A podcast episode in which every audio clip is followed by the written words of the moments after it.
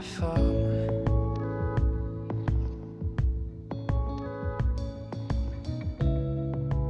Martelant sa poésie difforme.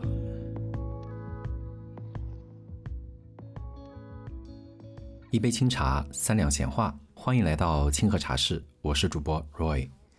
刚刚过去的十一假期，我安排了一次比较远的旅行。旅行之前，在准备上就花了不少精力。旅行之后休整了几天，又二次感染了新冠，所以很久没有更新播客节目。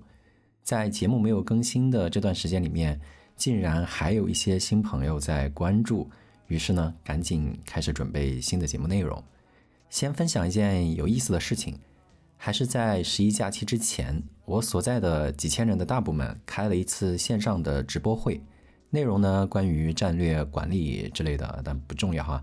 最后的一个环节呢是发弹幕抽奖的活动，我自己以前从来不参与这样的互动抽奖，一来呢觉得奖品对于我来说没什么太大的吸引力，二来呢觉得如果是有吸引力的奖品，它也轮不到我。但是这一次，我也拼手速刷了很多条弹幕，最后竟然成功中奖。插个话题，我为什么开始参与抽奖？是因为我觉得发起抽奖活动的人，其实他也很希望大家能够热热闹闹的参与进来。因为我也筹备过节目，知道筹备方怎么想。谁会希望自己的活动冷冷清清呢？参与就是捧场，动动手就能帮到别人，何乐而不为呢？说回中奖，假期结束之后呢，要去领奖。当时我还在国外休假呢，赶不回来，于是让一个同事帮忙去领奖。当然，同事也非常热心，领到奖品之后还拍了张照片发给我。原来呢，奖品是一个莲花形状的坐垫。同事开玩笑说：“哎呀，这个非常适合你啊，你每天都可以坐在上面去修炼佛法。”因为我在工作中心态比较平和，说话做事情也比较温和。所以他们经常调侃我很佛系，所以说让我坐在上面 修炼佛法。还有一件也是发生在我休假期间的事情，有一位今年毕业的研究生微信联系我说他秋招已经拿到了想要的结果，特意给我分享这个好消息，还特别诚恳的感谢我和他几次沟通交流。我说其实我也没帮上什么具体的忙，当然这是实话实说，确实没帮他做什么特别具体的事情。就是随意的谈了一些和求职心态、就业市场行情，还有产品工作的得与失等等相关的话题。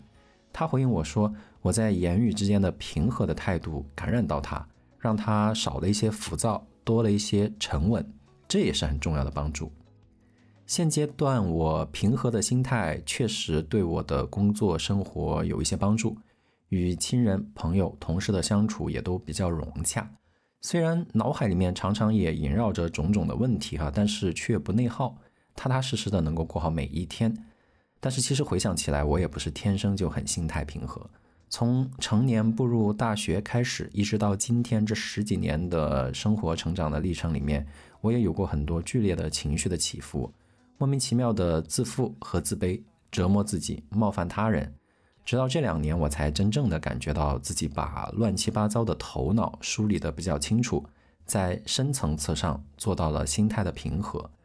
心态平和下来之后，我面对任何事情基本都能做到沉稳的应对，不骄不躁，有条不紊。面对其他人也能做到和睦相处，合作会比较顺畅。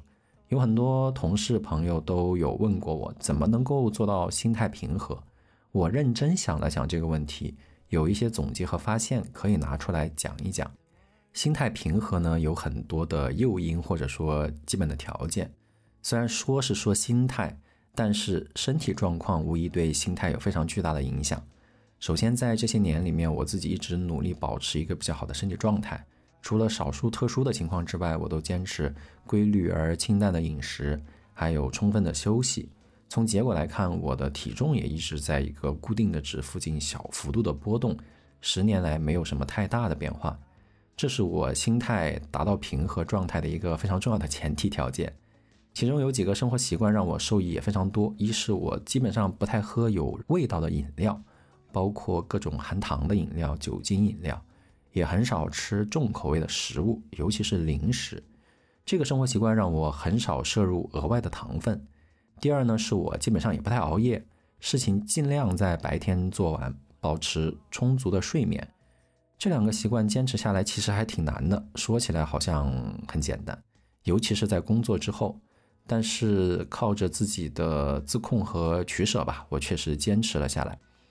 除了生理上去保持一个好的状态之外，在精神上，我通过阅读获得了大量的知识，同时也做了很多很多的思辨，试图把自己混沌、混乱、混杂的思维梳理清楚，自己深层次的信念、对世界的认知、对伦理道德方面的价值取向、对金钱的看法等等。这部分的进展是我寻找到平和心态的关键。在持续不断的思辨当中，我找到了很多属于我自己的答案。但是，正如爱因斯坦所说，一个问题的简洁表述远比它的解决方案重要。提出一个好的问题，远比找到一个好的答案更重要。因为答案随着时间和阅历的变化，它也会发生变化，但是好的问题却永恒存在。我收获内心的平和，其中一个关键的奥秘是我改变了我的问题，或者更具体来说，是我改变了我提问的方式。人活着就会有很多问题，对周围的人和事情总是充满着不理解。例如，为什么我每天早上要花一个多小时跑到一个格子间里面去敲电脑，晚上又花一个多小时从格子间里赶回来？这样来来回回奔波的意义在哪里呢？为什么我要赚钱呢？金钱的本质是什么呢？为什么周围的人对我是这个态度？为什么我觉得很简单的事情，别人把它弄得很复杂？为什么我很真诚的对待别人，别人却不真诚的对待我？我应该以什么样的态度面对世界？人生到底有没有意义？我活着究竟是为了什么？很多很有意思的问题。工作生活很忙，学生要上课、考试，还要谈恋爱。工作之后呢，要上班养活自己，还要组建家庭、养小孩儿。年纪再大一些，身体可能有一些小毛病要治病，父母年纪大了也要跑医院等等，好多好多的事情围绕在自己的身边。我们好像没有空去想上面说的这些比较深刻晦涩的问题，于是我们把问题丢得远远的。但是这些问题往往像一个一个的回旋镖，在某时某刻又重新回来击中自己。逼迫自己停在原地，无法再往前走。问题想不明白，我怀疑是不是我不够聪明呢？但是最终我发现，啊，虽然我确实不是很聪明，但是问题并不在于我不够聪明，而是我问题提的不好。当我领悟这个道理之后，我就改变了提问的方式，一切就发生了改变。在小的时候呢，心智比较简单，提问也很简单。看电影的时候，我会问这个人物是好人还是坏人。和小伙伴相处会问小红和小明关系好还是不好，在学校里读书会去想老师对我是满意还是不满意。稍微再长大一点，心智成熟了一些，但是提问的方式却没有什么改变。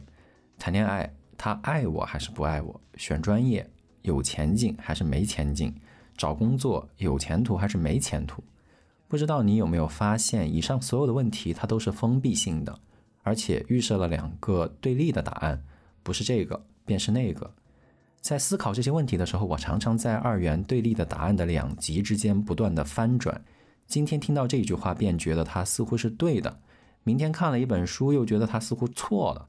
觉得对，总会生出一些强烈的自负；觉得不对，又产生一些深刻的自卑。在这些问题的笼罩之下，我就像一只正在烘干机里面烘干的毛绒玩具，上下翻腾，浑身疼痛。怎么能不疼痛呢？向喜欢的人表白，但是他没有接受，那便是我不好。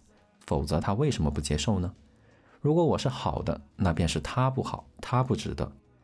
没有考上理想的学校，没有拿到理想的 offer，那便是我不好。否则就是学校不好或者公司不好。在一正一负两个答案的世界里面奔跑。如果我一直得到了正面的答案，正面的反馈，一路都是赢家。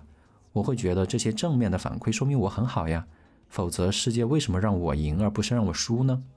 突然有一天，当我掉落到失败者的位置上，当然人总是难免失败，我又必然会反过头来觉得我自己不好。在一帆风顺的日子里面，我有多相信我是好的，那么现在我便有多确信我其实是不好的。于是呢，我们选择换个城市，换个工作，重新开始一段亲密关系。但是我们提问、思考问题的方式并没有发生变化，所以在不久之后，我们还会遇到相同的问题。在由二元对立答案选择题所组成的世界里面，我对自己其实很苛刻，对他人呢也总是不自觉的去贴一些标签，因此很容易冲动，心态难以平和下来。我记得很多年以前，我第一次去山东青岛玩，出了机场要过一条马路，因为我对路线不熟悉，没有找到人行道，便推着箱子横穿马路，恰好呢挡住了一辆的士。的士司机在开过去一两米远之后，摇下车窗骂了我几句。我当时便觉得，哎呀，青岛这个城市真不友好，我再也不来了。在身边我也看到很多类似的现象：职场人士在公司里面一次晋升没通过，或者一次绩效成绩不好，便觉得公司毫无公平可言，已经烂到根了，甚至觉得整个职场都特别黑暗，公司就是资本家剥削员工的修罗场。炒股票的人也经常这样。赚了钱便说股市特别好，很多机会；亏了钱呢，便觉得股票市场整个都烂透了，就是一个大赌场。我看到很多人抱怨职场或者社会的管理者为了懒政、为了偷懒，做一些不合适的一刀切管理。但是我们自己又经常做着相同的事情，用二元对立的问题，简单的把世界一分为二。遇到无数的困扰和烦恼之后，有一天也不知道是什么契机。可能是年龄到了吧，我突然开始反过头来思考，我总是有很多问题选不出合理的答案，或者说选出了答案，但是很痛苦难受。有没有可能是我提问的方式不太恰当？如果我反过头来改变一下我的提问方式，不再预设两个答案，不再问是还是不是，而是引入一个程度的概念，转而去问它多大程度上是，多大程度上不是。会怎么样呢？都说量变可以转化为质变，我不纠结于质的对立，转而去思考量的变化会怎么样呢？没想到就这么一个特别小的领悟或者说改变，让我从二元世界里面进入了多元的世界，也开启了我心态平和的大门。想通这一点之后，我在职场上提问的方式发生了彻底的改变，我不再问领导是相信我还是不相信我这样的问题。而是转而思考他在多大程度上相信我，多大程度上不相信我。我也不再因为工作的一些失误而特别纠结，这件事情是做对了还是做错了。我不再问这样的问题，而是转而去问这件事情多大程度上增进了我与某某之间的信任关系，或者多大程度上削弱了我与某某之间的信任关系。与之相似，接手项目的时候，我也不再问他能不能成，对我有没有好处。而是去问他多大可能会成，多大程度上对我有帮助。这个新的提问方式逐步的在我的大脑中站稳了脚跟，最终成为了我的本能反应。如此一来，我对身边发生的所有的事情都有了新的看法。对于职场里的任何人，我也不再二元看待，谁好谁不好，谁明白谁糊涂，谁跟我是朋友，谁跟我不是朋友，都不再是我会提出的问题了。对我来说，所有人都是朋友，又都不是朋友，或者说在某个程度上是朋友。所有事情都是对的，又都是不对的，或者说在某种程度上是对的。我不再急于在人和事情上给一个绝对的结论，而是逐步放平心态去思考度的把握。今年夏天的时候，我记得有一位平常合作关系很融洽的年轻的同事要离职，我们在公司附近一起吃了一顿晚饭，算是欢送吧。我们谈了一些关于工作未来发展的话题，自然而然又谈到了家庭和亲密关系。她提到自己和现在的男朋友之间有很多矛盾和冲突，认为对方在父母面前不独立，对待他人不尊重、自负、傲慢等等。我说这些问题其实一直都存在，不是对方突然变成这样了，而是你内心的天平在倾斜。也许呢，没有好与不好、爱与不爱的选择题，而是程度发生了一些变化。用程度变化的口吻重新提出所有的问题，一段时间之后，整个世界在我的眼中也发生了改变。它变成了一个十分复杂、动态变化的开放式的世界。发生的任何事情都在某个尺度上产生了一些影响，让命运的天平产生了一些倾斜。而我在无穷无尽的变化之中，不带任何预设。通过自己的心灵去感受命运的脉搏跳动，观看事物之间复杂而有趣的联系，在无穷无尽的变化之中，不存在无法挽回的错误，也没有一劳永逸的成功。伴着永恒时钟滴滴答答的声音，我从烘干机里摔来滚去的毛绒玩具，变成了广阔无垠世界里面的自由行者。我可以往左一步，也可以往右一步，每一步都有落在某个尺度，而这个尺度在改变我周围的世界，也在改变我自己。每一步都是全新的世界。我其实很难形容，在我醍醐灌顶一般顿悟的时刻，我的内心有多么的愉快。我感觉到遮住我双眼的那片叶子飘走了，一个无穷变化的世界就此展现在我的眼前。我是聪明还是愚笨？我将成功还是失败？爱还是不爱？活着到底有没有意义？这些问题都不再是困扰，因为一个无穷的、极度瑰丽的世界已经展现在我的眼前。在感性的欢快之外，我也理解了很多我之前不能理解的事情。例如，我记得我之前在看美剧的时候，里面有一个情节，说在国会议员的周围啊，有一帮政治上的说客，会去找议员沟通，试图让国会在制定政策的时候更加符合自己的利益。用二元对立的提问方式，我就很难理解。国会议员都是非常成熟的政客，怎么会去听从说客的游说呢？但是如果换一个角度，换一个提问的方法，国会议员在多大程度上会被说客所影响，可能就更容易去理解这个现象。从单个议员的角度，一次沟通可能让他多一点点可能去反对某个议案；从整个国会的视角来看，可能最终在结果上。就会出现一两票决定胜负的关键差异。说客不是在说服，而是在影响。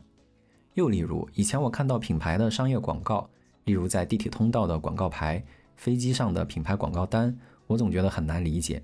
消费者看到品牌广告就会去买这个品牌的东西吗？难道消费者自己不做决定？所以花那么多钱做广告有任何意义吗？如果我换一个问题？品牌广告能在多大程度上影响消费者的消费决策，一切就很不一样了。在这个提问方式之下，我对广告投放的各种策略产生了兴趣，也学到了不少的营销知识。在二元对立的提问方式之下，觉得这个没用，那个没用，无疑是一种无知的傲慢。在我还没有学习商业上的各种知识的时候，我对于社会上的商业现象就充满了无知的傲慢。在学习了知识之后，有了一知半解。拿着一知半解套在所有的事情之上，觉得事事都是这个道理那个道理，背后都是经济学、管理学的什么原理，其实又是一种自负的傲慢。这两个毛病我都犯过，但是当我改变提问方式之后，我从这两种傲慢里面跳了出来。还例如，我以前也不理解生意人的思维方式，例如之前有一个乙方公司的对接人同我合作做完项目之后，总是定期的和我联系，找我吃饭。一开始我觉得很难理解啊，项目都做完了，钱也给了，还这么维护客户关系做什么呢？而且我又不会有类似的项目再去交给他来做，甚至我觉得我不能老出去跟他吃饭，虽然是普通的小饭局，也不是很贵，但是我总感觉我是不是欠了人情？转换思路之后呢，我又有了新的理解。纯从生意的视角来看，我觉得问题不在于我是不是有一个项目给他来做。而在于我如果有一个项目，我在多大程度上会想到他，或者说，我多大程度上能影响公司的其他项目的走向？对于他来说，是他多大程度上能及时获知我们公司的各种项目的安排。当然，他与我的交往也不能二元的对立的看成是就是以生意为目的，还是不是以生意为目的，而是看多大程度上是以生意为目的，而多大程度上确实是想交个朋友。风物长宜放眼量，生意人讲究看长线，追求他人选择自己的概率的不断提升，注重水面之下的悄然发生的影响，而不是一锤子的买卖。这些改变让我对各种事情都更有耐心，遇事不是上来就二选一，而是考虑程度，不急于给答案。我对所有人也更加有耐心，不再把人往好不好等各种二元区分的标签上去做归类，所有人都好。所有人也都有不好，区别在于他们的程度。我要做的是与他好的部分做朋友，对他不好的地方要保持警惕。甚至在这种思维的影响之下，我都觉得人人更加平等了。每个人都有愚昧的地方，也都有聪明的地方，有残忍的地方，也有怜悯的地方，不过是程度不同。我即众人，众人即我，所以对人要有耐心。更进一步。不要纠结于谁善谁恶，甚至不用纠结于多大程度上善、多大程度上恶，而是把自己的精力投入到激发善、抑制恶的事业当中去，可能才是更加有意义的人生。度过了一段开悟的欢快时光之后，又一个问题爬上了我的心头。我从二元对立的提问变成对度的把握的提问之后，会不会陷入一种相对主义甚至虚无主义当中去呢？难道就没有可以绝对信任的人？每个人都只是一定程度可信，一定程度不可信吗？难道人就不会有一辈子坚持追求的梦想，都是一定程度上坚持，一定程度上不坚持吗？那我的价值尺度到底是什么呢？想了很久之后，我恍然大悟，我将一个又一个的问题。从二元对立的篓子里搬到度的把握的篓子里，最后还剩在二元对立篓子里的问题里头暗藏的，可能就是我的信仰或者说信念。对于信念，我不用程度去衡量它。例如，我觉得应该终身追求知识和真理，不是在多大程度上去追求，就是一定要尽全力去追求。例如，我相信人生有其积极的意义。不是多大程度上有积极的意义，就是一定有积极的意义。这种绝对与一定是非常私人的，超越了理性的度的把握，它就是个体的信念。信念非常珍贵，而且非常稀缺。我们要对问题做仔细的甄别，到底把它放到哪个篓子里？如果我们坚定的做二元对立选择的问题很多，例如有钱就是幸福，职场就是欺诈，婚姻就是骗局。那说明我们拥有很多很多的信念吗？并不是，未经仔细审视的不是信念，更可能是迷信。我有一个习惯，当我迷惑的时候呢，我会去读哲学。我曾经读过亚里士多德的四个哲学的基本问题。问题一是 Does the thing exist？问题二是 If it exists，in what degree does it exist？问题三是 In what relation does it stand to other things？问题四是 What is it for？我觉得这正好是我的问题变化的线索。我人生的前二十几年就被困在问题一里面，就是一个什么东西它是否存在。例如，钱多事少离家近的工作存不存在？完美无瑕的爱情存不存在？永不背叛的友谊存不存在？后来我明白了，有或者没有的答案都对，或者说不重要，重要的是尺度。而尺度的背后是量变产生质变的深刻的辩证思考，我这才来到了问题二：如果存在，它在什么尺度上存在？其实整个哲学的发展过程也是从一开始去思考世界存不存在，逐步演化为我们能在多大程度上去认知这个世界，甚至我们认知这个世界的工具，例如语言，它的性质是什么等等。说到语言这里，我要岔开话题，引用一段美国哲学家乔治·桑塔亚纳的文字。哲学家们为什么竟然用语言编织的玩具渔网，在茫茫的存在物大海里拖来拖去，以期捞起那里所有的鱼呢？那张小网其实只适合捕捉蝴蝶。我特别喜欢这段话，我觉得它很生动，而且捕捉蝴蝶让我想到了庄周，特别好玩。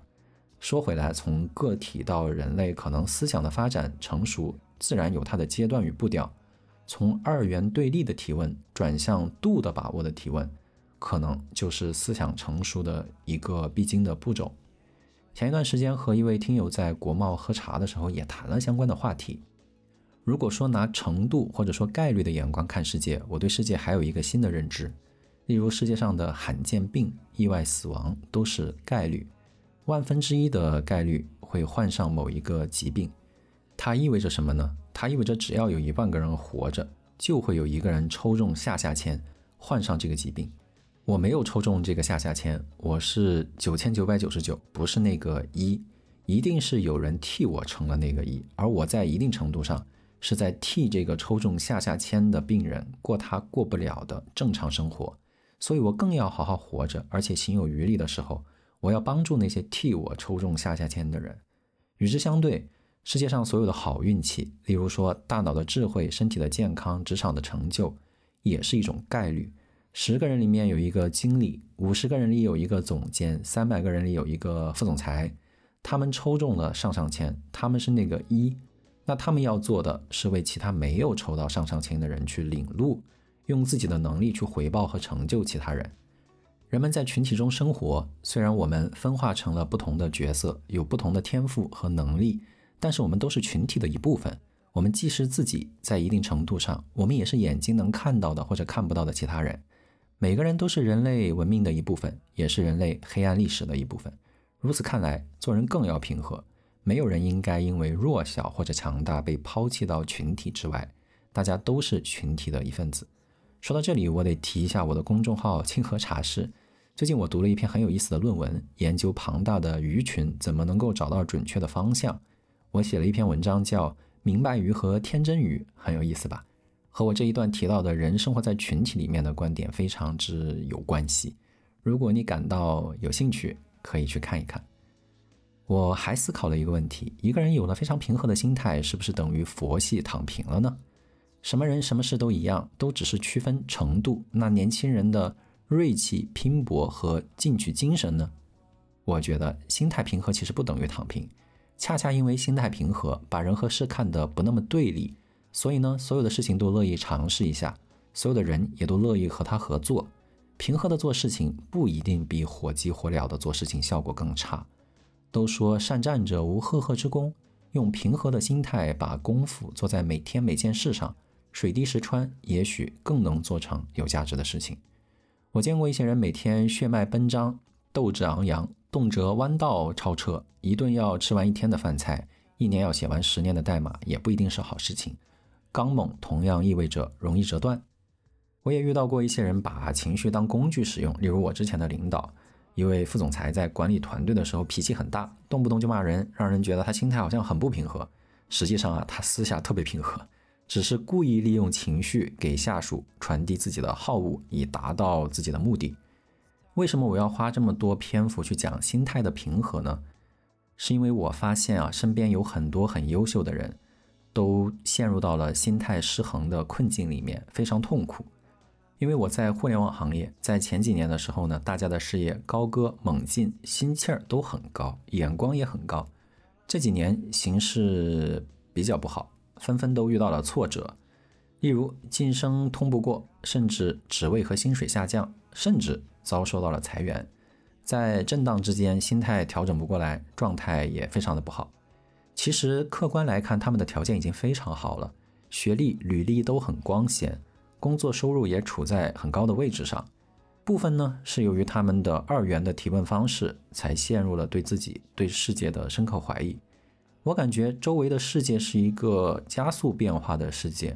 如果我们用僵化的二元视角去看世界，去纠结于成败、高低、荣辱等等，就很难有一个平和的心态，就很容易陷入到精神的内耗之中去。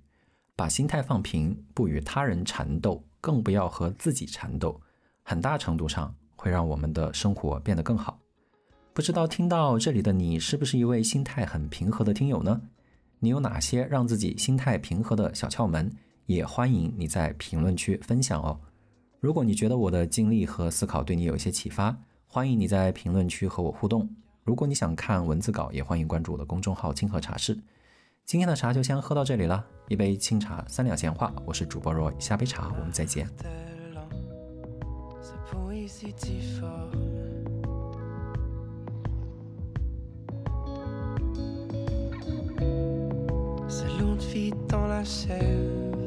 La conscience qui s'achève.